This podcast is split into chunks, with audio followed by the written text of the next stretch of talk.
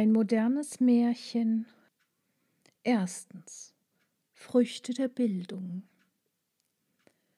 Schränke öffnen sich allein, Schränke klaffen auf und speien, Frecke Hosen aus und Kleider, nebst den Attributen beider.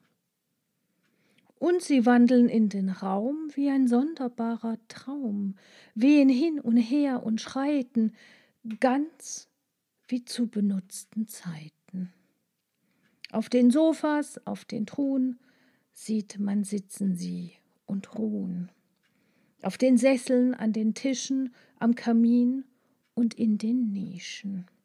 Seltsam sind sie anzuschauen, kopflos, handlos, Männer, Frauen, doch mit Recht verwundert jeden, dass sie nicht ein Wörtlein reden.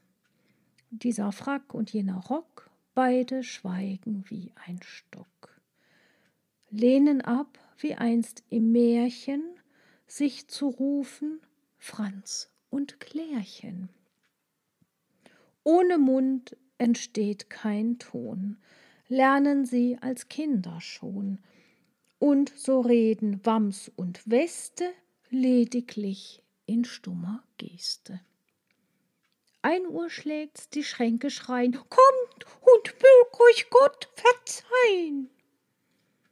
Krachend fliegen zu den Flügel und nur eins hängt nicht am Bügel.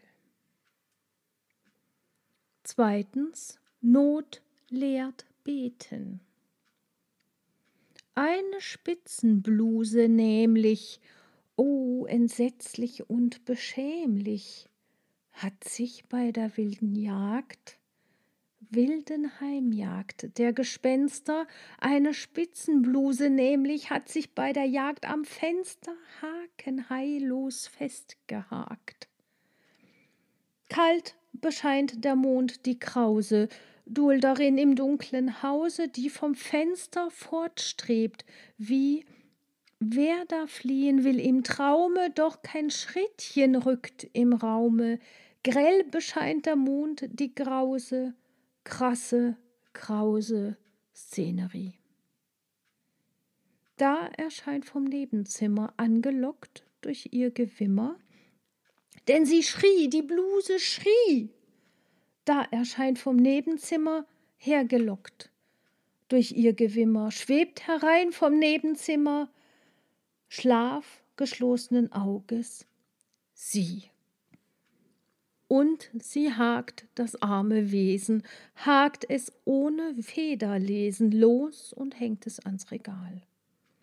Schwebt dann wieder heim ins Nebenzimmer, schwebt wie eben Wesen, die im Schlafe wandeln, schweben, schwebt so wieder dann ins Nebenzimmer, heim und heim zum Herrn Gemahl.